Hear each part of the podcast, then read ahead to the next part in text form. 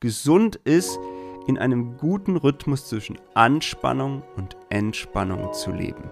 Aber, und das ist das Entscheidende, ich muss mich sehen als Handelnder, der handeln kann, als proaktiven Menschen, der sich sogar als Verursacher sieht.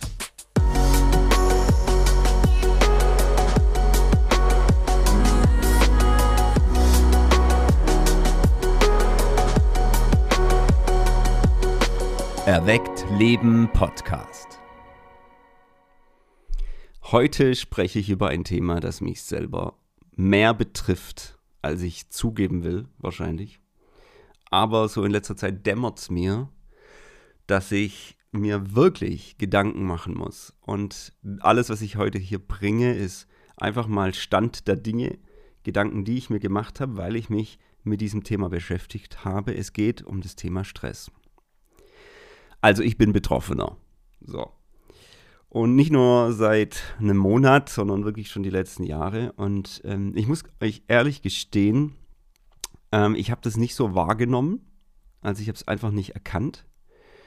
Es gab Situationen, da habe ich es vielleicht einer gewissen Sache festmachen können. Da war ich halt irgendwie besonders erschöpft, auch über längere Wochen oder dann war vielleicht eine Krankheit mit im Spiel oder einfach eine gewisse Form von Überbelastung in der beruflichen Ecke oder in der familiären Ecke oder wo auch immer. Aber dass ich eigentlich grundsätzlich äh, mich mit dem Thema auseinandersetzen muss, es zu tun hat auch mit meinem Denken, mit meinem Handeln, das habe ich wahrscheinlich eher verleugnet. So, ich erzähle euch kurz, was äh, der Auslöser war, jetzt drüber nachzudenken.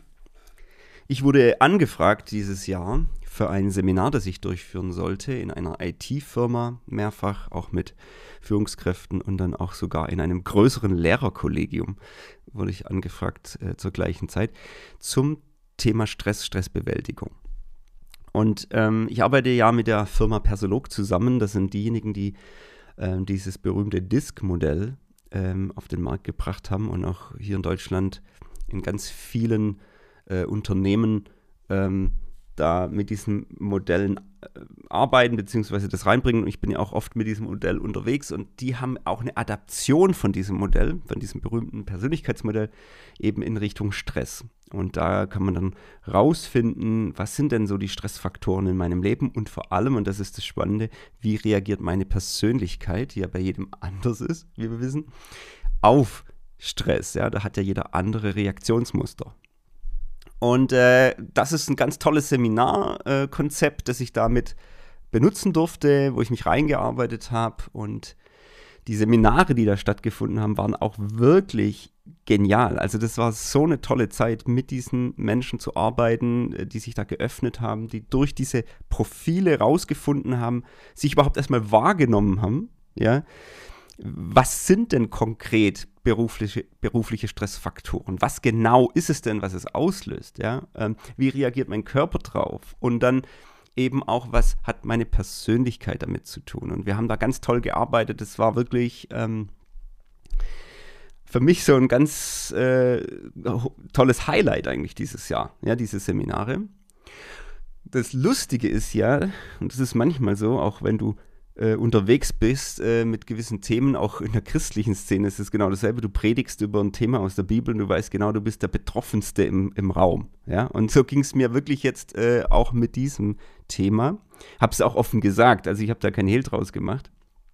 Ich habe mich dann in der Vorbereitung zu diesen Seminaren eben habe ich das alles erstmal an mir selber ausprobiert. Ne? Das ist ja klar. Ich habe selber dieses Profil ausgefüllt und ähm, ein Arbeitsblatt, das ist äh, noch zusätzlich. Das hat mir dann wirklich den, das war für mich so der Schlüssel, um mal zu kapieren, was eigentlich los ist. Und zwar ähm, ist es ein klein, es sind 35 Fragen, die gehen äh, so in Richtung Stresssignale, ja, vor allem körperliche oder emotionale Signale, die ich habe. Und man kann sich dann so einschätzen, man kriegt dann so eine Auswertung. Und man, man ist da so mal tendenziell in der Richtung, bist du eher stark im Stress, sag ich mal, oder weniger oder mittel?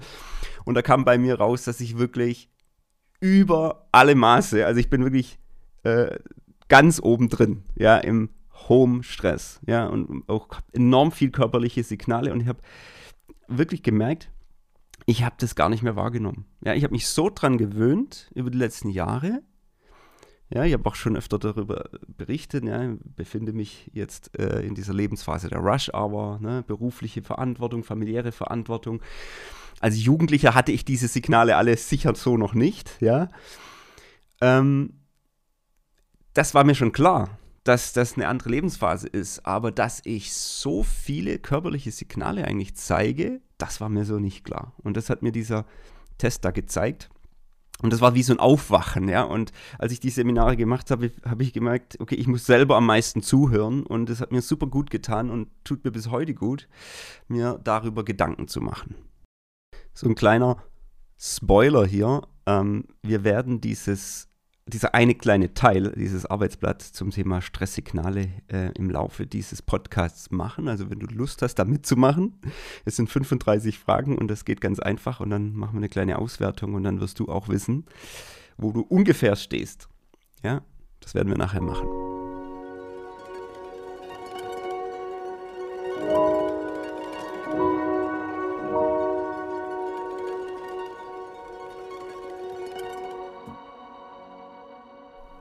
Jetzt möchte ich euch einfach mal reinnehmen in einige Gedanken zum Thema Stress, die mir schon mal sehr weitergeholfen haben.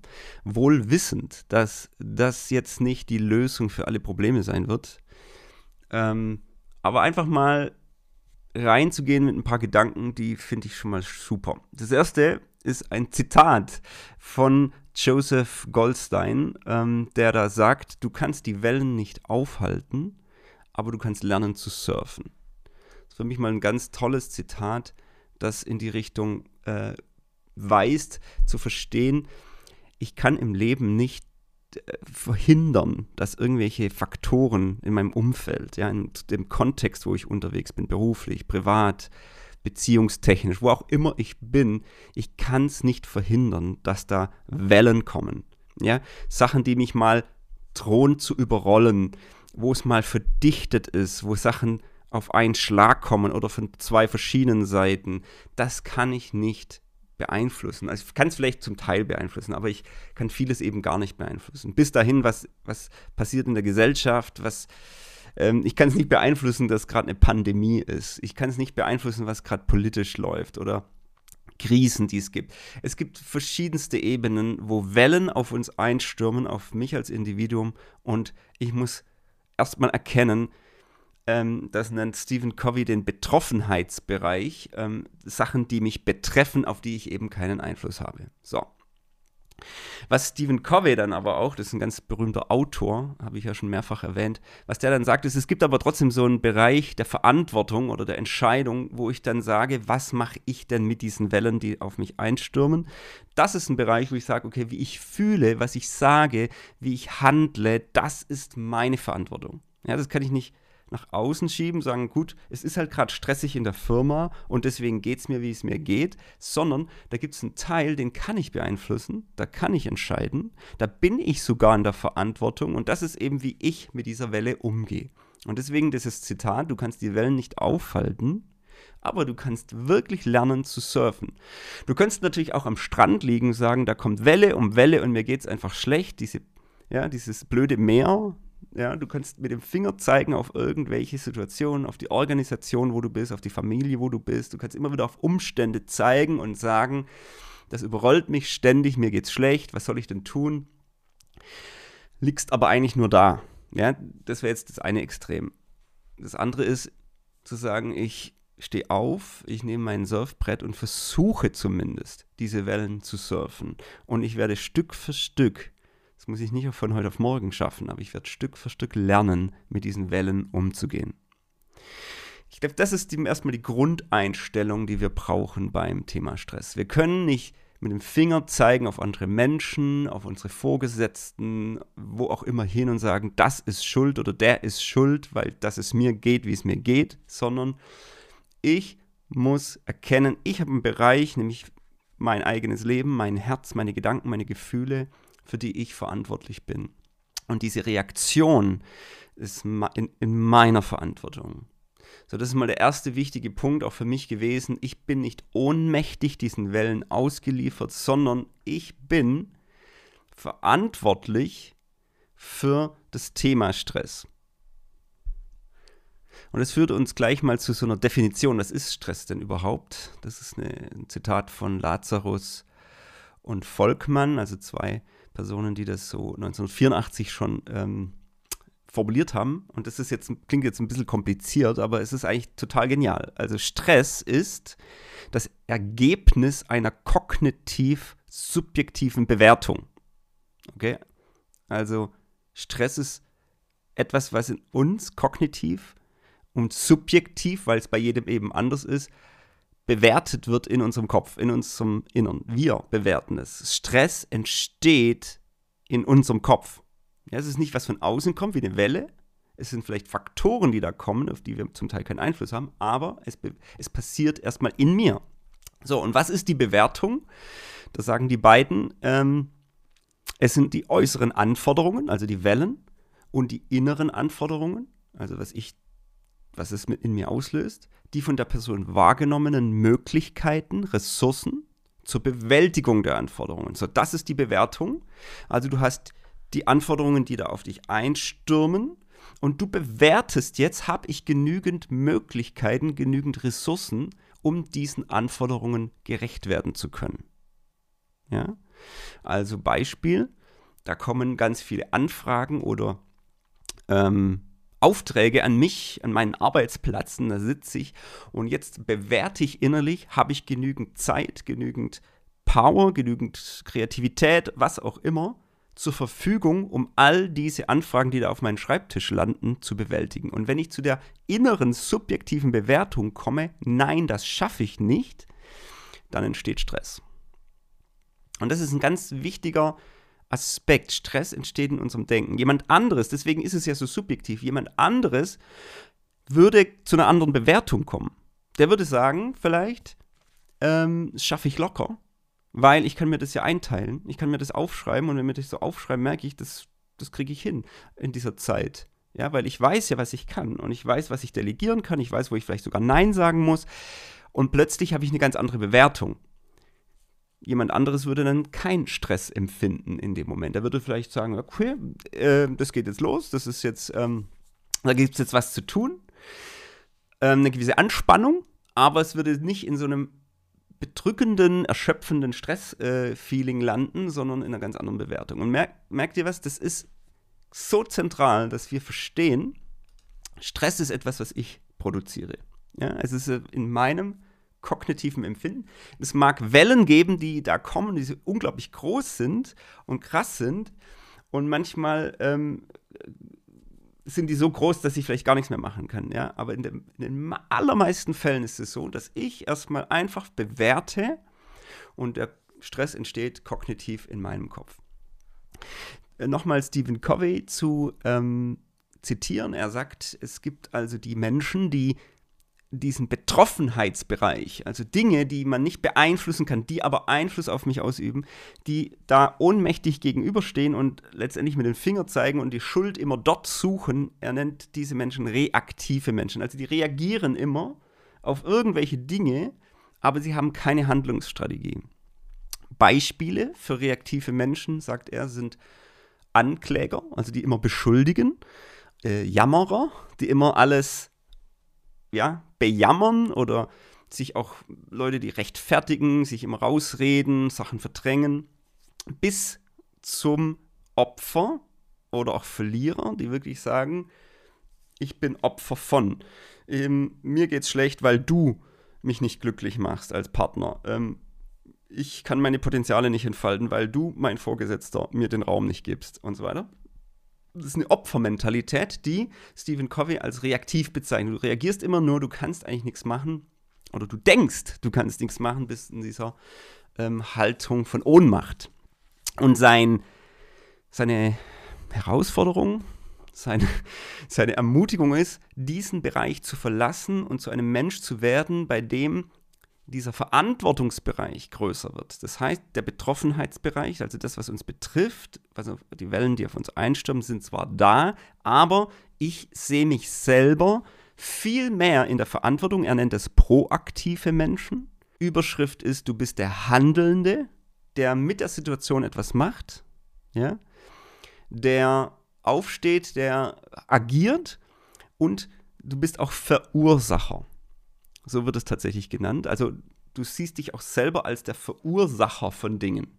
Also, dass du es nicht wegschiebst, sondern dass du so was, also jetzt übertragenen Sinne sagen, ich bin sogar der Verursacher meines Stresses.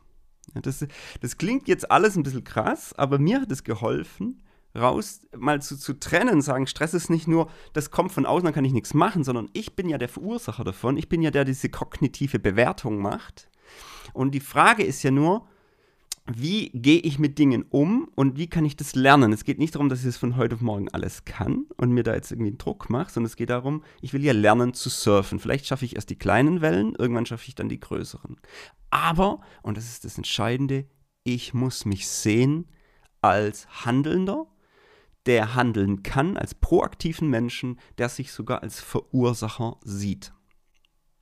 Und wenn ich dann und das war für mich so ein Schlüssel zu erkennen, wenn ich mich als Verursacher meines eigenes, eigenen Stresses auch sehen kann, dann sehe ich mich ja auch als Verursacher von Entspannung oder von Frieden, dass ich sage, auch das kann ich ja dann sozusagen verursachen. Ich kann Dinge tun, ich kann handeln, dass ich am Ende friedfertig oder friedlich bin oder dass ich zur Ruhe komme. Auch das kann ich verursachen. Auch das ist nicht nur auf äußere Umstände zurückzuführen. Ja, wenn dann alles ruhiger wird und wenn ich dann Urlaub habe, dann geht es mir gut, dann komme ich in den Frieden.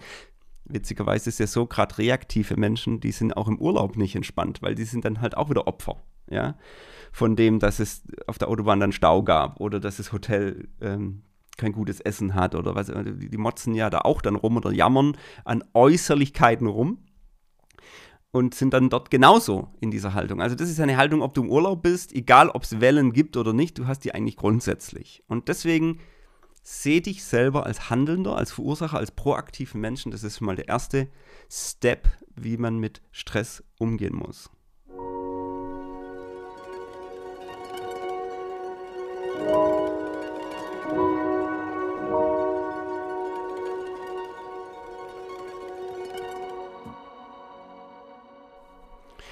Ein zweiter Gedanke hat mich dann auch angesprochen, nämlich der, dass ähm, das gar nicht so was ganz Negatives ist, dass ich also in Situationen gerate im Leben, wo ich praktisch in so eine Anspannung komme und dann ja auch mein Körper darauf reagiert. Jetzt gibt es da die Forscher, die, die erzählen immer vom Säbelzahntiger. Ich weiß auch nicht, dieser Säbelzahntiger, der kommt immer wieder vor. Ähm, was damit gemeint ist, ist also vor vielen tausend Jahren schon waren wir noch Jäger und Sammler, ne, als Menschen, haben gejagt, sind irgendwo unterwegs gewesen und da gab es eben diesen Säbelzahntiger und oder andere Tiere. Und wenn die, wenn der dann vor dir stand und dich angeguckt hat, dann war es ja gut, dass dein Körper irgendwelche Stoffe ausschüttet, also Stresshormone, wenn man so will und du dann in dieser Situation in so einer massiven Anspannung ist und diese Stoffe, die dann ausgeschüttet werden, dich befähigen, schnell zu rennen. Ja.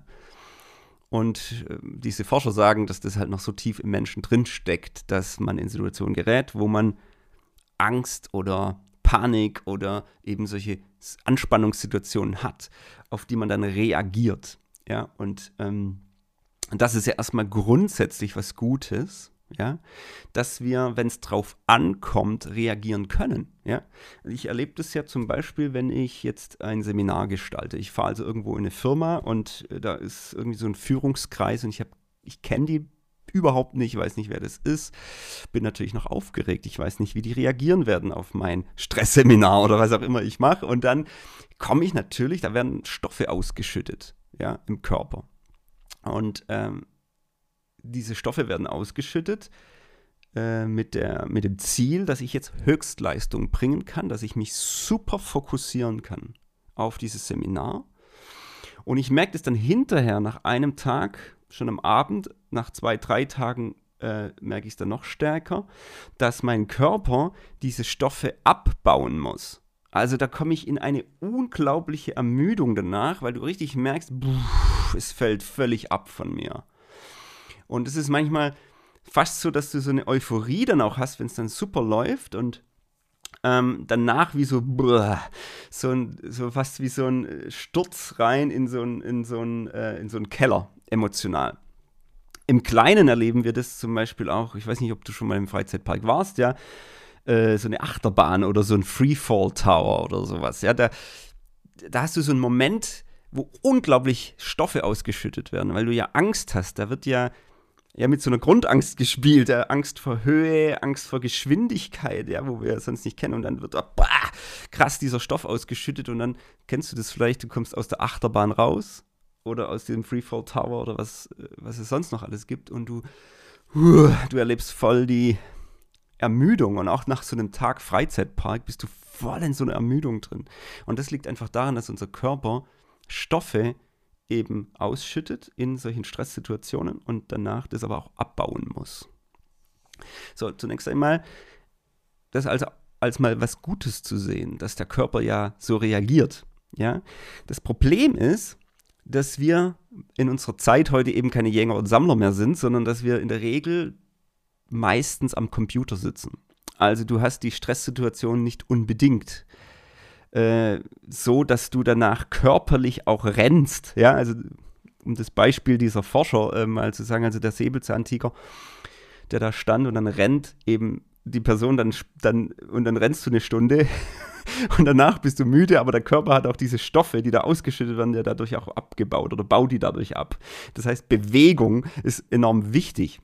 Jetzt sitzen wir aber am Schreibtisch und wir können diese Stoffe gar nicht so abbauen. Oder wir stehen und wir rennen nicht. Ja, es ist toll wäre es jetzt wirklich ganz praktisch, das raten sogar manche Stressforscher, die sagen, wenn du jetzt also wirklich so einen Moment des Stresses hast oder des Drucks und du sitzt am Schreibtisch, hast vielleicht gerade eine E-Mail gelesen, wo was Bestimmtes drin stand, eine Welle kommt über dich und dann müsstest du eigentlich einmal aufstehen, um den Block rennen oder einmal ums Gebäude, um die Firma und dich wieder hinsetzen, dann wird es dir schon besser gehen.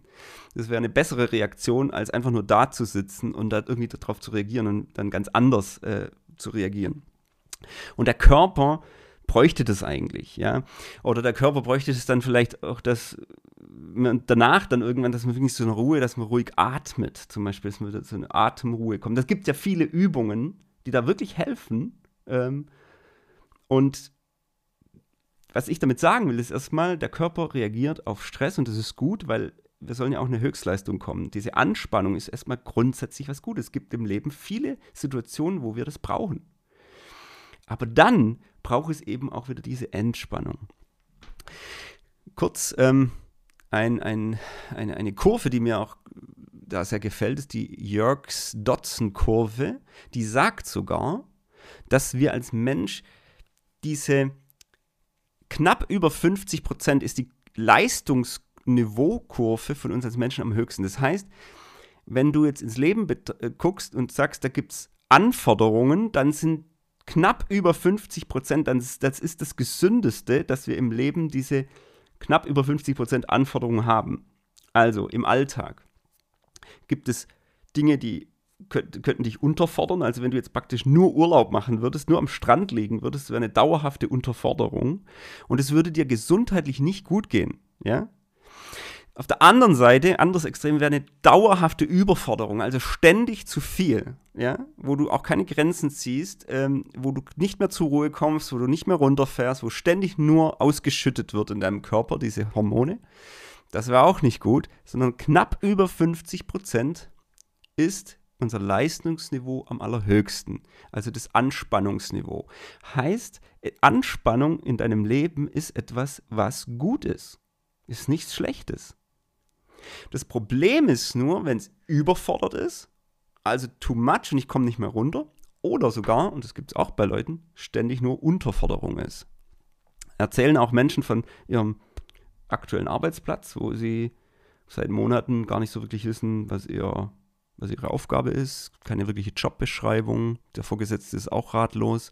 Und dann sitzt man da und macht vielleicht in so sozialen Medien rum, guckt, was da ist, hat vielleicht zwei, drei Sachen zu tun, aber du sitzt so ein bisschen die Zeit ab am Schreibtisch, bist eigentlich die ganze Zeit nicht wirklich gefordert. Ist überhaupt nichts Schönes. Ja, wenn das macht es mal ein paar Wochen, Monate, es, es geht dir da nicht gut. Ja, und deswegen diese Yorks-Dodson-Kurve ist eigentlich ein schönes Zeichen dafür. Anspannung ist grundsätzlich was Gutes, so knapp über 50 Prozent.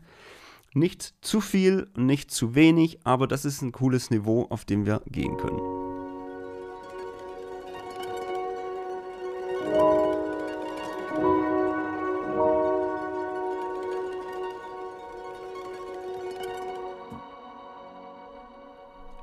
Noch eine andere Kurve ist eben Anspannung und Entspannung. Ja, also dass ich jetzt sage, okay, ich kann ja nicht dauerhaft angespannt sein, das ist nicht der Punkt, das ist nicht gesund, sondern es ist eigentlich so ein, es muss so, wie so eine Amplitude, ja, also so eine, We so eine Wechselspiel, so ein Rhythmus zwischen Anspannung und Entspannung. Ich brauche also in meinem Leben grundsätzlich so ein Anspannungsniveau von knapp über 50 Prozent, dass ich mich weiterentwickle als Mensch, dass ich ein gewisses Leistungsniveau habe, aber natürlich nicht durchweg, sondern ich brauche das in so einer Amplitude. Das heißt, immer wieder diese Anspannung, aber auch immer wieder diese Entspannung. Und da kommt jetzt ein Modell ins Spiel, ähm, dass man, das habe ich im Sportstudium äh, gelernt, das hat mich damals schon sehr, sehr bewegt und auch angesprochen, das ist das sogenannte Salutogenese-Modell. Ich habe das, glaube ich, auch schon mal angesprochen. Da geht es wirklich darum, Gesundheit, ein gesunder Mensch ist nicht, dass du nicht krank bist. Also die Definition von Gesundheit nach diesem Modell ist nicht, ich bin, ich habe jetzt halt keine Krankheit, also bin ich gesund, sondern gesund ist, in einem guten Rhythmus zwischen Anspannung und Entspannung zu leben. Und das war für mich oder ist für mich einer der Hauptschlüssel, wie ich mit Stress umgehe. Wie schaffe ich es, in einen guten Rhythmus zu kommen zwischen Anspannung und Entspannung? Und das auf verschiedenen Ebenen. Das kannst du, und das mache ich jetzt auch immer wieder, mir zu überlegen, wie ist das aufs Jahr bezogen? Wann im Jahr sind eher so die Wettkampfperioden, wo ich wirklich in so, wo es vielleicht ein bisschen dichter kommt. Ja, ein Sportler erlebt es. Der hat Wettkämpfe. Er muss sich auf die Wettkämpfe vorbereiten. Nach den Wettkämpfen hat er auch so eine Erholungsphase. Dann hat er auch wieder so eine Vorbereitungsphase. Also es gibt im Jahr solche Phasen von Anspannung und Entspannung. Du überlegst dir, wann mache ich Urlaub, wann brauche ich Ruhe, wann mache ich Tage der Stille und solche Sachen. Also du guckst aufs Jahr das ist so eine Richtung. Ich glaube, da ist es wichtig. Wo ist Anspannung, wo ist Entspannung? Und ich glaube, da fängt es schon an, dass wir oft große Fehler begehen. Ja? Ähm, vielleicht ist da die Gefahr auch für jemanden, der selbstständig ist wie ich, wo du dir deinen Urlaub ja selber legst. Ja? Dass man da dann ähm, zu wenig das im Blick hat. Also ich habe dieses Jahr zum Beispiel den Fehler gemacht, ich habe viel zu wenig Urlaub gemacht. Ja, und dann war es am Ende, weil dann doch noch eine Anfrage kam und so weiter. Und dann habe ich so ein paar Entscheidungen getroffen, die, die ich jetzt vielleicht so ein bisschen bereue, ja, ähm, wo ich gemerkt habe, die, die, die Entspannungsphase war einfach zu kurz. Ich bin gar nicht so richtig reingekommen, so eine Entspannung mal über ein, zwei, drei Wochen, sondern ich habe maximal immer, immer so eine Woche Urlaub gemacht und das auch zu wenig. So vielleicht jemand, wenn du Arbeitnehmer bist, wo das schon vorgegeben ist, du hast deine Urlaubstage. Ähm, so war es früher bei mir. War das vielleicht leichter, habe ich mein Jahr schon so angeguckt und gesagt, wo sind die Entspannungsphasen. Aber ich würde es nicht nur an Urlaub festmachen, ich würde es auch festmachen an, wo sind Phasen, wo ich mal in die Stille gehe. Ähm, bei mir war es früher zum Beispiel so, dass ich gemerkt habe, so Anfang des Jahres, bei mir so Richtung Februar sogar, Ende Januar, Anfang Februar, habe ich auch Geburtstag. Das war für mich immer so eine Phase, wo ich oft ins Fasten gegangen bin. Mal ein paar Tage Fasten. Das passt auch ähm, ganz gut. Das ist ja auch die Fastenzeit nach Fastnacht, ne? Und ähm, das hat manchmal gepasst. Ich war meistens ein paar Wochen früher dran, ähm, weil mich diese ganze Geschichte mit Fastnacht sowieso nicht juckt, ja. Aber ich habe gemerkt, das hat mir geholfen, fürs Jahr so eine Perspektive zu bekommen, nochmal zur Ruhe zu kommen, manchmal richtig runterzufahren, ja, bevor ich äh, jetzt so in dieses Jahr richtig reinstarte. Und das sind Dinge, also ich betrachte mein Jahr und gucke, habe ich einen guten Rhythmus zwischen Anspannung und Entspannung. Dann ähm, gucke ich mehr rein, also es ist wie so ein Zoom, ja, und ich schaue mal so auf eine Woche. Und ich glaube, dass Gott uns nicht ohne Grund dieses Gebot gegeben hat, diese Anweisung, hey, der siebte Tag soll ein Tag der Entspannung sein. Ja? wie du merkst, geht es ja jetzt hier nicht darum, ähm, Anspannung und Entspannung in so einem 50-50-Verhältnis zeitlich unbedingt zu legen, ähm, sondern da wäre es jetzt ja das Verhältnis sechs Tage Arbeit, der siebte Tag wirklich ruhen. Und ich glaube, dass, dass, das ist ein ganz großes Problem unserer Zeit ist, dass wir eben an diesem siebten Tag auch erreichbar sind, dass wir an dem siebten Tag eben auch wieder Dinge machen, die uns stressen. Es ist ja nicht unsere Arbeit nur, ja, das ist das ganze digitale Ding, es ist ähm, so vieles, was wir an diesem eigentlich Ruhetag dann doch machen oder was wir dann dort alles reinstecken. Und die Frage ist wirklich, wie gestalte ich den Sabbat? Ich habe darüber schon einen Podcast gemacht. Ähm, wie gestalte ich, also der, der Podcast hieß Fasten, Feiern, ähm, und so weiter. Also das sind alles Elemente, die wir brauchen ähm, im Leben. Wo wird gefeiert, wo wird, ähm, wo, wo komme ich sogar in so einen Zustand der Langeweile? Ich glaube, das ist, das ist ein Signal, das ich brauche an einem Sonntag, wenn ich mich fühle, dass ich mich langweile. Wenn ich so ein Gefühl überhaupt habe in meinem Leben, dann ist das eigentlich ein gutes Zeichen. Das zeigt dann, ich bin mal runtergefahren und habe nicht schon wieder die nächste Idee im Kopf. Oder, oder mache schon wieder das nächste. Ja. Also, dass ich Beziehungen lebe mit meinen Ängsten, in dem Fall mit meiner Familie oder Freunden, dass ich Beziehung zu Gott pflege, dass ich runterfahre, dass ich mich mal fernhalte von diesen nächsten Projekten. Ich glaube, das ist ein entscheidender Punkt für mich, ähm, um diese, diesen Rhythmus zwischen Anspannung und Entspannung auch zu leben. Also da bin ich auf der Wochenebene. So, und jetzt kann ich nochmal reinzoomen und das ist wirklich der Tag. Ich habe ja auch 24 Stunden und nachts schlafe ich, das ist Entspannung. Und wo beginnt diese Entspannung schon, ja? Was ist so die Aufgabe meines Tages? Wann komme ich in Entspannung? Wann fahre ich runter? Wann fahre ich hoch? Ne? Ich glaube, das ist immer gut zu schauen. Und was sind so meine Rituale, die mir helfen? Da mache ich mir in letzter Zeit viel Gedanken. Ja, habt es jetzt auch gepostet äh, bei Instagram, hab mal so in die Runde gefragt, was sind so eure Morgenrituale, weil ich merke, der Morgen ist für mich ein ganz entscheidender essentieller Punkt. Was mache ich da? Ja? Starte ich in den Tag gleich mit, also ich, ich wach auf, äh, springe aus dem Bett und mache schon die ersten Sachen, dass ich die weg habe, oder komme ich, starte ich eigentlich mit so einem Entspannungsmoment in den Tag rein, ähm, was dann ein Ritual ist für mich, was Meditatives, Kontemplatives, Bibellesen, Gebet, ähm, äh, Kontaktaufnahme mit meiner Frau, mit meinen Kids. Ähm, ein Ritual, ich trinke meinen Kaffee, ich sitze an einem ruhigen Ort, ähm, ich höre mir vielleicht ein bisschen Musik an oder ich singe oder solche Dinge, merke ich, verändert meinen Tag. Das habe ich schon öfter erzählt, werde ich jetzt hier nicht noch mehr vertiefen, habe ich auch mehrere Podcasts schon drüber gemacht. Das ist das eine. Und dann, dann aber auch, wie, wie, wie gehe ich runter, wenn ich jetzt hier aufhöre mit meinen Tätigkeiten, vielleicht habe ich noch Sachen zu tun, zu regeln, zu organisieren, aber wie fahre ich dann auch runter am Abend? Ja, was sind da die Rituale? Und da merke ich, ist bei mir noch ganz viel ungewiss und, und äh, muss ich mir Gedanken machen. Auch klar, das ganze Thema Bewegung, ja, ähm, wo setze ich das? Brauche ich das? Wie oft brauche ich das auch in der Woche? Oder gibt es noch ein, eine Möglichkeit, ich habe vielleicht einen ganzen Tag am Schreibtisch verbracht und habe meine Stressmomente da vielleicht, aber dann, wie komme ich runter? Auch körperlich, wo kann ich diese Stoffe abbauen? Ja, weil du musst dir jetzt vorstellen, diese Kurve, also diese Amplitude zwischen Anspannung und Entspannung ist ja immer, das ist ja was Gesundes. Ne? Nach der Theorie ist das was Gesundes. Problematisch wird es, wenn diese Entspannung einfach nicht mehr kommt. Das heißt Anspannung, aber die Kurve geht nicht mehr runter. Das heißt, die geht in die nächste Anspannung, in die nächste Anspannung und der Körper baut die Stoffe einfach nicht mehr ab. Das ist die große Problematik. Und das ist diese Hormonausschüttungen, ähm, wo der Körper in Alarmbereitschaft dann versetzt wird, das ist dann was, was auch nicht gesund ist, ja?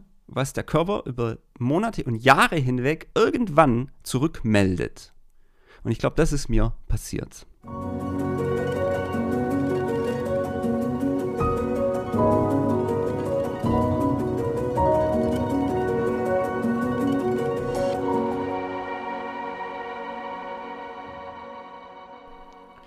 Vielleicht ist an der Stelle nochmal wichtig zu erwähnen, ähm, es, gibt, es gibt Untersuchungen, dass der Mensch eben gerade in unserer Zeit jetzt ja, wenn du so Ende 20, Anfang 30 ähm, startest in diese Rush-Hour des Lebens, wo meistens beruflich oder auch familiär oder beides eben mehr der Druck zunimmt, die Verantwortung zunimmt, du mehr zu tragen hast.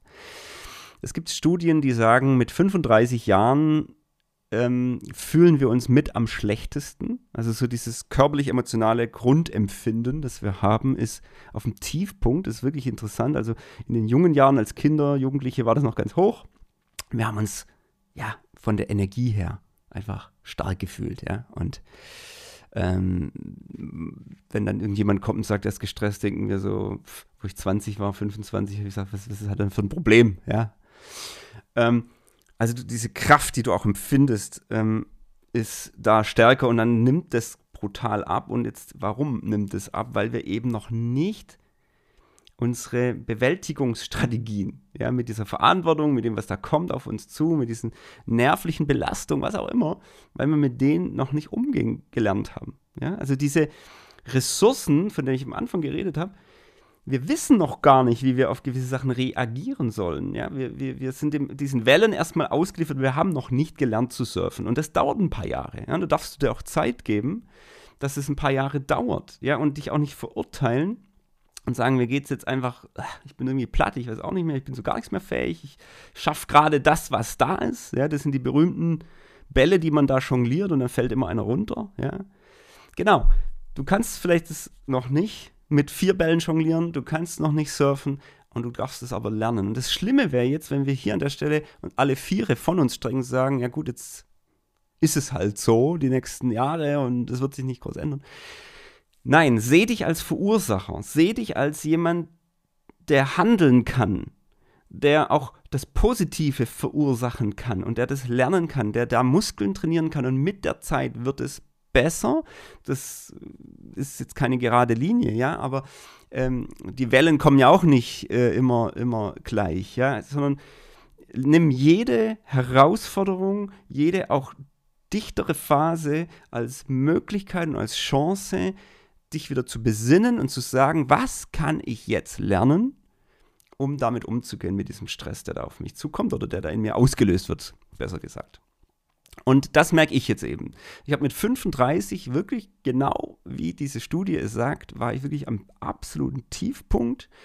Dann, jetzt bin ich 40 Jahre alt, du merkst, es sind fünf Jahre später. Ich habe in dieser Phase immer wieder Höhen und Tiefen da drin gehabt. Habe jetzt wieder eine Phase, wo ich eher so eine Schlappheit, eine Ermüdung, eine Erschöpfung spüre. Und wieder darf ich mir die Frage stellen, was darf ich jetzt lernen? Was habe ich schon gelernt? Auf was kann ich zurückgreifen? Also welche Bewältigungsmechanismen hatte ich schon? Ja, ich habe zum Beispiel mit 35, 36 dann kapiert, dass ich eben wieder diese Bewegung brauche, dass ich ein Läufer bin, dass ich joggen gehen sollte, dass ich raus muss in die Natur, dass mir das unglaublich viel Kraft gibt, wenn ich diese Bewegung habe. Ja? Später habe ich herausgefunden, dass es ganz viel auch mit, bei mir mit Ernährung zu tun hat. Ja, da bin ich ja offensichtlich nicht der Einzige. Und dass ich da angreifen muss. Und dann wird man vielleicht wieder lasch und lau und merkt, ey, das tut mir nicht gut. Und ich muss wieder gewisse Ressourcen zurückgewinnen, die ich schon hatte. Und ich werde neue Dinge dazu lernen. Ja, ich habe auch ge gelernt, mit meiner Persönlichkeit besser umzugehen. Ich habe gemerkt, da gibt es gewisse Antreiber, die mich immer getrieben haben. Das hat den Stress ja unglaublich verstärkt. Und heute weiß ich, aha, da meldet sich wieder dieses, dieser Gedanke, das hat was mit meiner Persönlichkeit zu tun. Ich will das gar nicht verurteilen in mir, aber ich merke, ich kann ähm, besser damit umgehen jetzt. Ja, und ich weiß, wie ich darauf reagiere. Und das sind alles Dinge, wo ich dir einfach Mut machen will. Du wirst es lernen. Ja? Gib nicht auf, sondern lerne peu à peu mit diesen Dingen umzugehen. Ähm, und das ist eh bei jedem was anderes. Ich kann dir nicht sagen, ja, geh joggen, das wird dir helfen. Ja, manche werden dann schreiben und sagen, Johannes, ich habe angefangen zu joggen, jetzt tun mir die Knie weh und äh, es hat mir gar nichts gebracht. Es ist sehr individuell wie wir auch mit Stress dann umgehen. Aber wir mach, begeben uns da auf eine Reise und wir finden heraus, was hilft und wo können wir, können wir ähm, Handelnde sein, wo können wir das Gute verursachen, wo können wir die Ressourcen aktivieren. So, die Kurve mag vielleicht Mitte 30 ganz tief liegen und dann interessanterweise in der Studie geht die dann hoch und jemand, der 70 ist, also wenn er grundsätzlich mal gesund ist und so, fühlt sich dann schon körperlich, emotional stabiler und besser als ein 35-Jähriger. Echt witzig. Ähm, aber ich kann es mir gut, kann es gut nachvollziehen, ja. Ähm, die Kurve geht dann hoch, ja. Wir lernen es, mit Dingen umzugehen.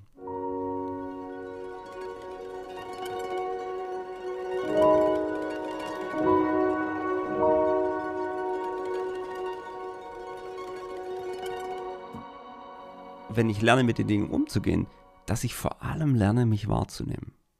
Das ist was, was ich Anfang 30 noch überhaupt nicht auf der Kette hatte, dass ich diese Signale ähm, deuten kann. Und wenn ihr mich vorhin gehört habt, dann ähm, zeigt es ja auch, dass es mir bis heute ähm, noch schwerfällt, zum Teil mal meine körperlichen Signale auch mal besser wahrzunehmen, die mal achtsam mal mit denen umzugehen und sagen, aha, da meldet sich doch wieder was. Und manchmal schreit ja der Körper, der irgendwo Entspannung möchte, ähm, weil das ist wie so unterbewusst, so psychosomatisch. Ja? Psyche, Soma ist Körper, also irgendwie ist das so miteinander sehr, sehr verknüpft. Ja, das ist nicht total getrennt. Also Körper und unsere Psyche, das hängt ja zusammen. Und der Körper schreit, der ruft, der gibt ein Signal, hey, Achtung, ähm, es wird Zeit, dass man auch wieder eine Entspannung kommt. Ja? Und deswegen ist unglaubliche Qualität und das war für mich jetzt eben ein ganz großes Learning in diesem Prozess dieses Jahr, wo ich diese Seminare gehalten habe. Hey, höre mal besser auf deine Signale. Der Körper hat dir was zu sagen. Und was hat er dir zu sagen? Mach nicht einfach weiter, verleugne das nicht, sondern hör da mal bewusster hin. So, und jetzt komme ich zu diesem kleinen Test, den ich mit dir gern machen will. Und ich sag dir kurz, wie es funktioniert falls du was zu schreiben hast, würde ich dir wahrscheinlich raten, ähm, die Werte jeweils aufzuschreiben, am Ende zusammenzuzählen. Ich, ich werde 35 Stresssignale nennen, die es gibt. Und dann äh, gibt es immer eine Abstufung. Oft, also wenn das erste wäre zum Beispiel ständig kreisende Gedankengrübeleien, kommt es oft vor, dann gibst du zwei Punkte. Wenn es manchmal vorkommt, gibst du dir einen Punkt. Und wenn es kaum oder gar nicht vorkommt, gibst du dir 0 Punkte. Also ist ganz simpel. 2, 1 oder 0. Ich nenne jeweils ein Signal und du gibst dir einen Wert. Jetzt kannst du dir, falls du gerade unterwegs bist, nichts zum Schreiben hast, ähm, kannst du dir das im Kopf aufrechnen. Dann würde ich dir einfach raten, immer wenn ein Wert dazukommt, ähm, addierst du den gleich und dann hast du deinen Endwert ähm, schon parat, also immer aufaddiert nach 35 Fragen. Das könnte auch eine gute Methode sein. Oder eben, du sitzt da und notierst dir einfach 2, 1, 0, 0, 0, 1, 2 und so weiter. Okay, dann würde ich starten. 35 Stresssignale. Ich beginne mit den kognitiven Signalen und du gibst dir den Wert. Ständig kreisende Gedankengrübeleien. Oft, manchmal gar nicht. 2, 1 oder 0. Konzentrationsstörungen. Leere im Kopf, also so Blackout. Tagträume. Albträume. Leistungsverlust, häufige Fehler.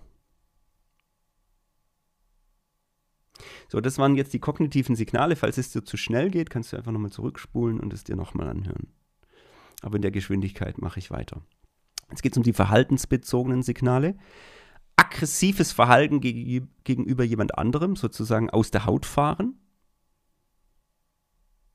Fingertrommeln, Füße scharren, zittern, Zähne knirschen, das ist ein Punkt. Schnelles Sprechen oder Stottern, andere unterbrechen, nicht zuhören können.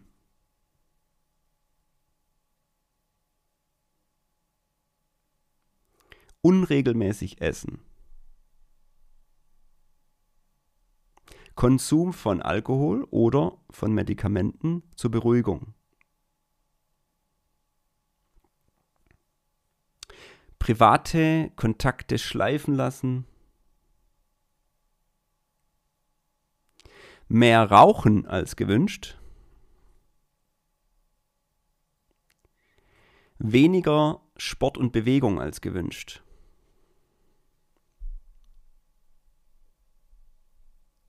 Jetzt komme ich zu den körperlichen Signalen. Das sind ein paar mehr. Herzklopfen, Herzstiche. Enge Gefühl in der Brust. Atembeschwerden, Einschlaf- und Durchschlafstörungen, chronische Müdigkeit, Verdauungsbeschwerden, Magenschmerzen, Appetitlosigkeit, Muskelverspannungen,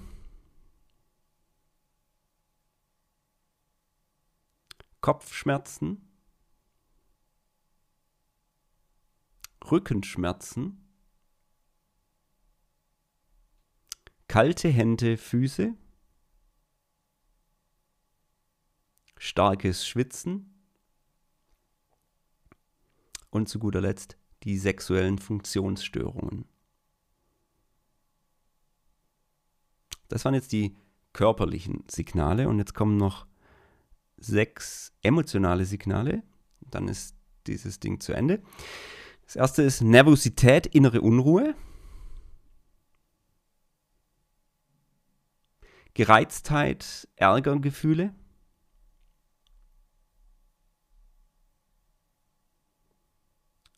Angstgefühle, Versagensängste.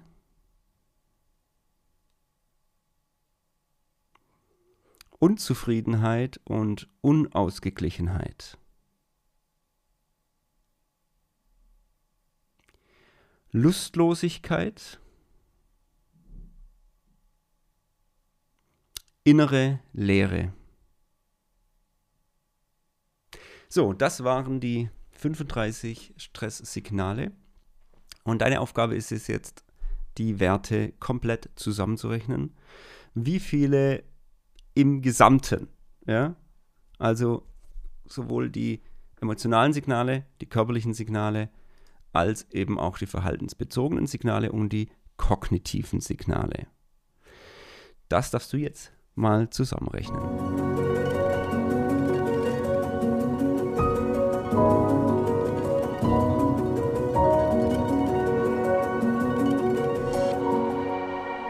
So, und jetzt äh, kommen wir zur Auswertung dieses kleinen Tests.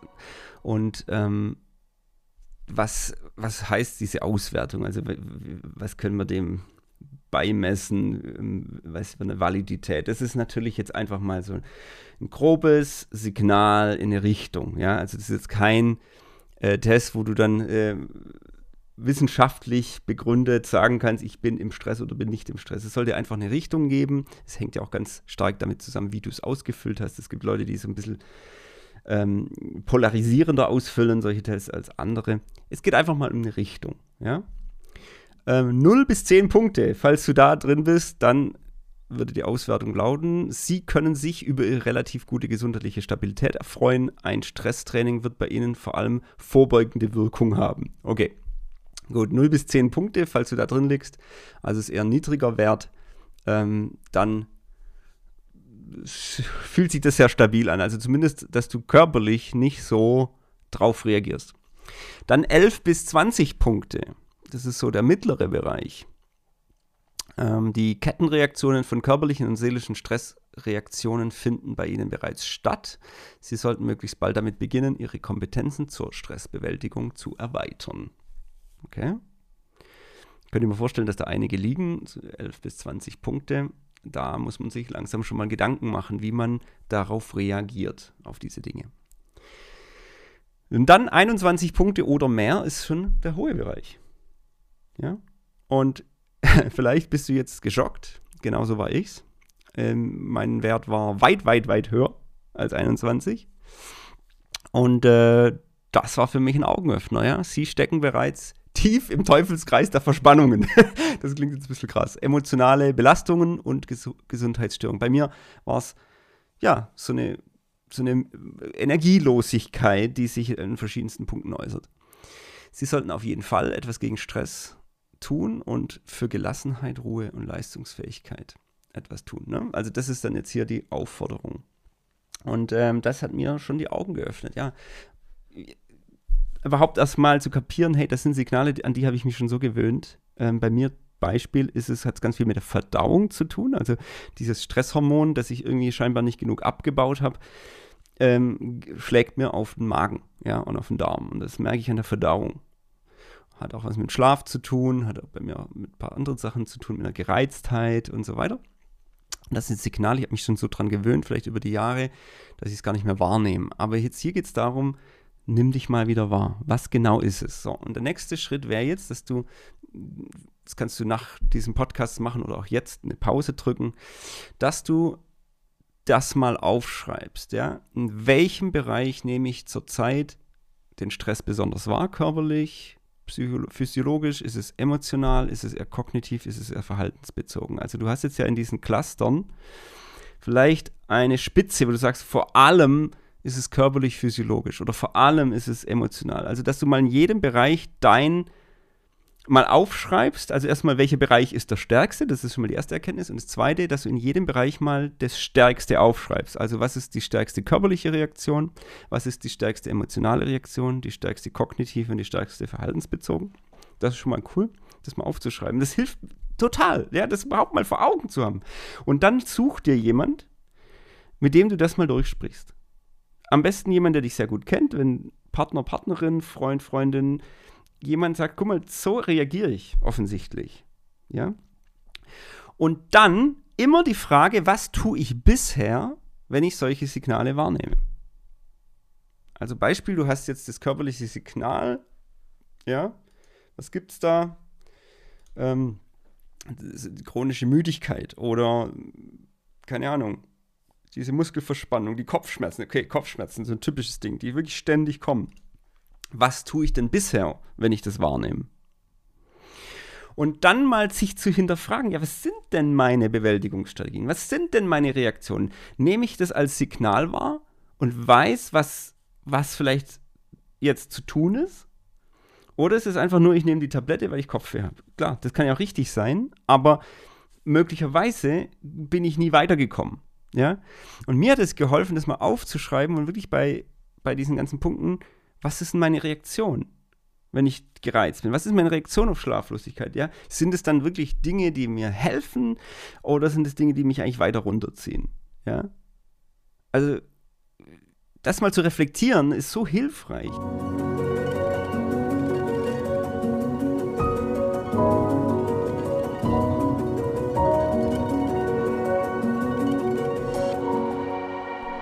Nachdem wir jetzt gerade die Stresssignale angeschaut haben, also wie unser Körper, unsere Emotionen reagiert, wäre es jetzt natürlich spannend, auch mal zu wissen, was gibt es denn so für typische Stressfaktoren oder Stressoren, die Wellen sozusagen, die ähm, Auslöser sein können für Stress und ich habe euch ja schon erzählt, ich arbeite da mit dem Persolog Stressprofil, das ich wirklich für ein ganz hervorragendes Instrument halte, um das rauszukriegen.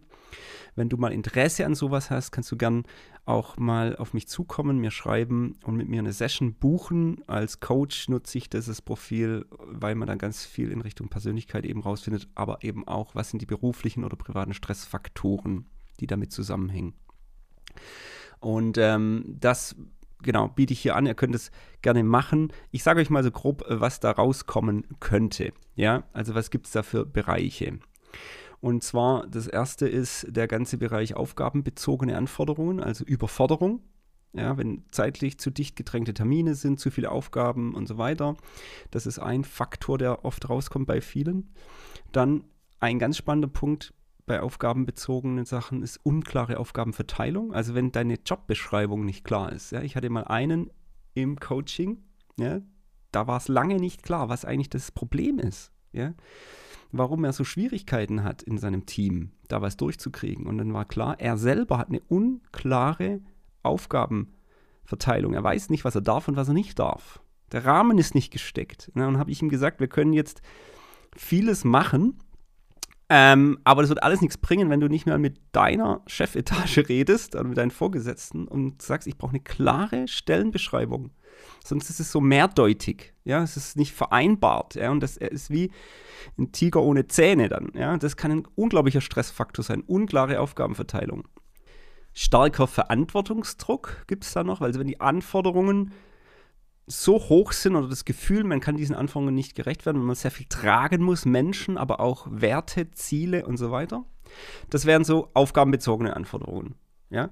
Dann gibt es so Bereich organisationale Strukturen, also in der Organisation, in der ich arbeite, zum Beispiel mangelnder Entscheidungsspielraum ist da sowas, dass ich nicht die Möglichkeit habe, selbstständig Entscheidungen zu treffen, ja, ständig reagieren muss. Also das ist so ein Stressor. Oder mangelnder Handlungsspielraum kann es sein.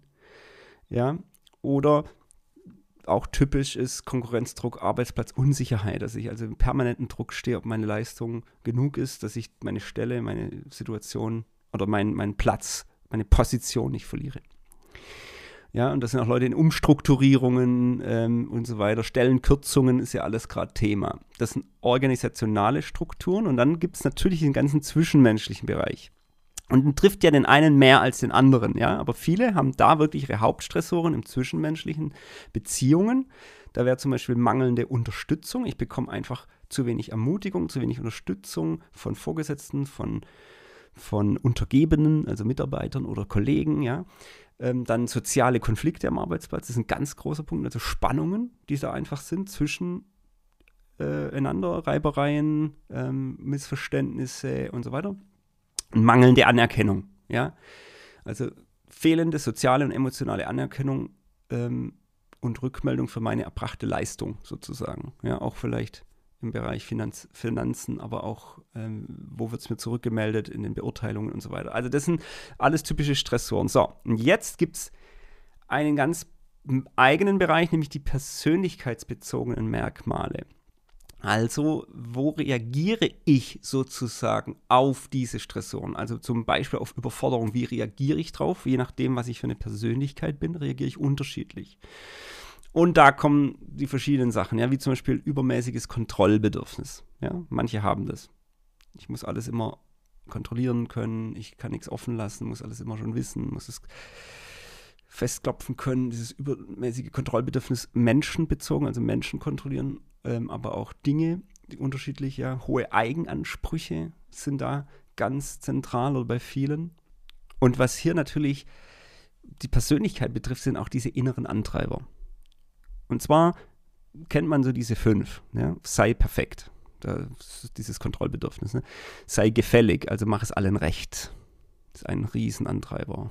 Menschengefälligkeit und unglaublicher Stress oder die Reaktion auf so eine innere Reaktion, wo Leute in Stress versetzt, immer allen alles recht machen zu müssen. Ähm, sei stark, sei keine Schwäche, ja, das ist so ein Antreiber. Beeil dich, ja, nutz jede Chance, verpass nichts, das ist sowas. Und ähm, dann gibt es noch streng dich an. Also Anstrengung als ich muss mich mühen, es muss, ich muss zeigen, dass ich wirklich alles gegeben habe, ist auch so ein Antreiber. So diese fünf Antreiber sind ganz typische persönlichkeitsspezifische Reaktionen und auf die werde ich noch eingehen. Ja, auf die werde ich in den kommenden Podcasts also ausführlicher eingehen, weil das ist ein ganz spannendes Thema, wenn es um Stress geht. Wie reagiere ich? Und wenn ich mich selber nicht wahrnehmen kann an der Stelle, dann kann ich auch nicht darauf reagieren. Dann weiß ich nicht, was ich damit machen soll. Ja, das ist eben das Lernen zu surfen, dass ich kenne, die, meine eigenen Glaubenssätze kenne. Zum Beispiel, ich muss jetzt hier der Person gefallen und ich muss es richtig machen, ich muss jetzt Harmonie haben. Das sind so innere Glaubenssätze, die wir oft gar nicht bewusst formulieren könnten, aber wir handeln danach. Und das ist ein unglaublicher Stressauslöser. Das ist meine innere Stressreaktion sozusagen. Und die zu kennen, wahrzunehmen und dann darauf reagieren zu können, ist ein ganz großer Mehrwert.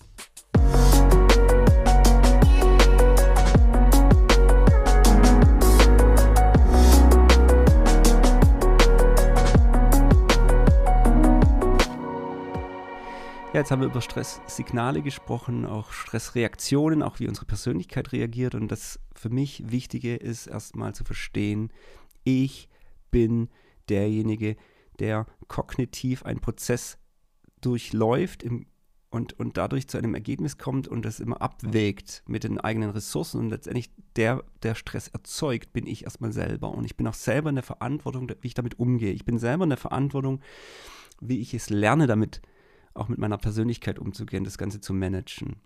Und da die große Ermutigung an dich, halte dich nicht für ein Opfer, halte dich nicht für jemanden, der halt einfach nur ohnmächtig der Situation gegenüber ist, auch wenn es natürlich Situationen gibt, die, wo du nichts ändern kannst, wo schwierig sind, wo du vielleicht dann auch einen Schnitt ziehen musst, oder was immer, aber dann bist du ja auch wieder Verantwortung verantwortlich für den Schnitt, den du ziehen musst. Ja, wenn jemand sagt, ich muss den Arbeitsplatz jetzt endlich wechseln oder ich muss die Gemeinde wechseln oder was auch immer. Ja, auch da bist du ja auch in der Verantwortung, welche Entscheidung du triffst.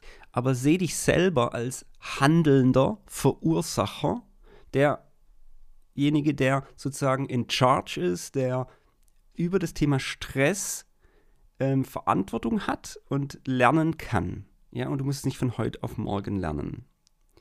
Ich finde auch ganz interessant, dass ähm, in der Bibel darüber gesprochen wird. Also da gibt es diesen berühmten Satz, der mich sehr anspricht. Das ist der Paulus, der an Timotheus schreibt, ja, diesem jungen apostolischen Mitarbeiter, ja, der wirklich Verantwortung bekommen hat in jungen Jahren ja, für eine Gemeinde.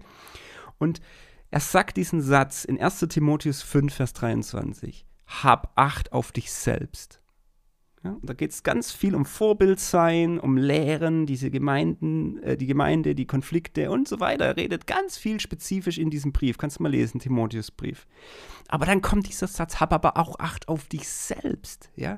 Und das ist so ein wichtiger Punkt, diese positive Form von Achtsamkeit für uns selbst, eine Selbstfürsorge zu tragen, weil was bringt es denn, wenn der Timotheus dann in die Knie geht, weil er dieser Verantwortungsdruck nicht mehr standhält und dann äh, haben wir nichts gewonnen. Da kann er so viel Vorbild sein wollen, wie er will, da kann er toll lehren, es funktioniert nicht mehr. Ja? Und Paulus klar ist und sagt, hab Acht auf dich selbst. An einer Stelle, finde ich ganz lustig, sagt er sogar, trink ein bisschen Wein wegen deines Magens. also irgendwie hatte der vielleicht auch Magenprobleme oder so. Und vielleicht ist das die Art gewesen, wie sein Verantwortungsdruck sich signal nach außen gezeigt hat. Ja? Und Paulus gibt ihm eine ganz konkrete Anweisung in puncto Ernährung, ja, in dem Fall, äh, trink ein bisschen Wein für den Magen. Weil, was ist die Message dahinter? Die Message ist, du bist mir auch wichtig. Und jetzt auch von Gott her, du bist mir wichtig. Nicht nur, was du tust in dieser Welt, was deine Frucht ist nach außen, ja, dass du ein tolles Vorbild bist, Familien, Papa, Mama im Arbeitsplatz und ein toller Christ überall, sondern Gott sagt, du bist mir wichtig. Ja, und ich möchte, dass du auch auf dich achtest. Ja, und möglicherweise ist es nicht die Lösung, dass du ein bisschen Wein trinkst für, wegen deines Magens, kann sein, aber vielleicht ist es eben, dass du äh, was in der Ernährung und Bewegung tust, ähm, dass du äh, an deinem Tagesablauf was veränderst. Es ist ja bei jedem komplett was anderes. Und das hier höre ich auch auf, in die spezifische Richtung zu gehen und zu sagen, das musst du tun, das musst du tun, weil es überhaupt nicht funktionieren würde. Ja. Da würde ich dir raten, mit jemand zusammen mal drauf zu gucken und zu, und zu schauen, was ist denn konkret der Punkt? Ja, was ist es denn? Wie reagiert deine Persönlichkeit? Wie reagiert dein Körper? Und jetzt ist die Frage, was hat dir denn schon geholfen? Was sind denn deine Ressourcen, auf die du zurückgreifen kannst? Wo hat es schon mal funktioniert? Und was könnte es möglicherweise für dich sein, deine Form der Stressbewältigung, deine sogenannte Coping-Strategie, Bewältigungsstrategie? Weil das ist dann natürlich der nächste Schritt, dass wir dann lernen, diese Dinge auch zu tun. Zu, was wir wissen, dann zu tun. Und zu lernen, wir kommen in einen, in einen guten Rhythmus von Spannung und Entspannung. Also wir haben nicht die Illusion, dass wir ein komplett entspanntes Leben führen. Also das ist gar nicht das Ziel, sondern wir kommen in einen guten Rhythmus von Spannung und Entspannung. Aber ich muss auch wissen, wie meine Entspannung funktioniert, wie ich funktioniere, wie ich als System funktioniere. Und da ist Gott doch mit dabei der mir dann ins Ohr flüstert, hey, trink ein bisschen Wein wegen deines Magens, ja, oder der mir mal ins Ohr geflüstert hat, Johannes, kauf dir Schuhe und geh morgen, fang morgen an zu laufen. Und damals war das mein Schlüssel, wirklich anzufangen zu joggen, all zwei Tage rauszugehen in die Natur. Das war mein Schlüssel raus aus dem Stress, in dem ich damals war, aus dieser Drucksituation.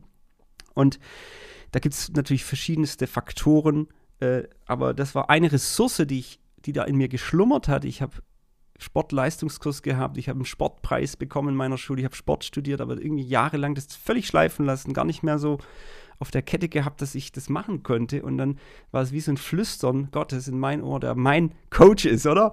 Mein ultimativer Coach. Der sagt, Johannes, kauf dir Schuhe und geh morgen, von morgen an zu laufen. Und an den Gedanken hatte ich jahrelang nicht mehr gedacht. Und als das, als der erste Tag ich laufen war, war es erstmal schlimm. Und nach dem zweiten, dritten Mal war das so eine Befreiung, wo ich gemerkt habe, mein Körper kann genau dadurch abbauen. Ja, diese ganzen Stresshormone, die ich da immer aufbaue. Ich bin viel unterwegs, ich bin in vielen Seminaren. Das ist manchmal ganz schön ein Lebensstil, wo ich, ähm, ja, wo schon anstrengend sein kann, nicht nur für mich, auch für meine Familie. Und wo ich dann aber merke, wenn ich ganz da sein will, auch daheim sein will wieder und, und, und, und ja, in den Beziehungen stehen möchte von ganzem Herzen, dann brauche ich, da muss ich wieder runterfahren, ja. Und was auch hilft, ist Sauna. ist für mich so ein Punkt, ja. Also ich, wir haben einen im Keller bei eBay Kleinanzeigen gekauft. Auch, das ist auch eine Ressource, die ich nicht so stark genutzt habe mehr. Und ich fange jetzt wieder an, regelmäßig zu saunieren, ja, weil das auch genial ist, um diesen Stoff aus dem Körper rauszukriegen. Das ist ja wie eine, wie eine Droge, die ich abbauen muss. Ja, und diesen Pegel runterzukriegen. Und ich weiß nicht, was es bei dir ist. Ich weiß nicht, was du brauchst. Aber nimm es mal ins Gebet. Sag, Herr, was, was, was ist es? Ja, wo sind die Punkte? Hör mal auf deinen Körper, nimm dich mal wahr. Und dann ähm, wären die nächsten Schritte diese Kunst, sich selbst zu führen, äh, das zu erlernen. Und hey, ich bin bei weitem nicht dort, wo ich sein will. Das sage ich dir ganz ehrlich. Ich habe es gerade wieder so auf den Fokus genommen und habe gemerkt, hey, da muss es, da muss ich was ändern. Es kann nicht sein, dass ich in so einer Dauermüdigkeit bin, in so einer Dauererschöpfung, wo ich nicht mal leistungsfähig bin.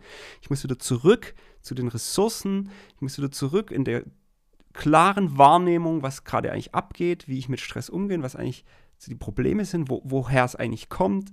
Ich muss wieder zu meinen Aktionen gehen und die wieder klar in den Blick kriegen und wieder anfangen damit. Und das hilft. Es hilft nicht nur mir, es hilft auch meinen Liebsten um mich rum. Denn niemand hat was davon, wenn ich in die Knie gehe. Und da ist eben Gott, der sagt, hab auch Acht auf dich selbst. Ich möchte abschließen mit einer süßen kleinen Anekdote, die Simon Sinek ähm, kürzlich auf Social Media geteilt hat. Das hat mich total angesprochen. Und ich finde, es ist eigentlich die schönste Zusammenfassung von dem, wie, was wir lernen dürfen. Die Weisheit, die wir vielleicht in der Lebensmitte oder in diesen Jahren, wo es vielleicht stressiger ist oder wo wir das zum ersten Mal so erleben, die Verantwortung zunimmt und wir merken, da sind ja Grenzen, ja, ähm, dass wir ja, da weise werden und diese Anekdote ähm, hat, es ist einfach ein cooles Bild dafür. Und zwar hat er erzählt, ähm, das sind zwei Holzfäller im Wald und ähm, die haben richtig viel zu tun. Und der eine Holzfäller wird immer schneller fertig als der andere und schafft mehr. Und sein Kollege, der ist schon neidisch und denkt sich, man, das, ist, das kann doch nicht wahr sein. Warum ist der so gelassen? Warum ist der so entspannt? Und warum schafft er aber mehr? Der ist überhaupt nicht so gestresst. Dann hat er ihn mal beobachtet. Und, und, und in seiner Beobachtung ist rausgekommen, dass er jede Stunde um 10 Minuten weggeht. Und nach 10 Minuten kommt er dann wieder, völlig entspannt und arbeitet weiter. Und am Ende des Tages hat er, wie gesagt, deutlich mehr geschafft. Und das hat ihn richtig dann genervt. Sagt, das kann doch nicht sein. Ich arbeite länger als er. Ich bin nicht mal diese 10 Minuten weg. Also der geht ja noch 10 Minuten weg. Und trotzdem schaffe ich nicht mehr. Und dann spricht er ihn an und sagt, sag mal, was machst du denn da immer, wenn du da zehn Minuten weggehst? Und dann sagt er, das ist ganz einfach, ich, ich, ich schleife meine Axt.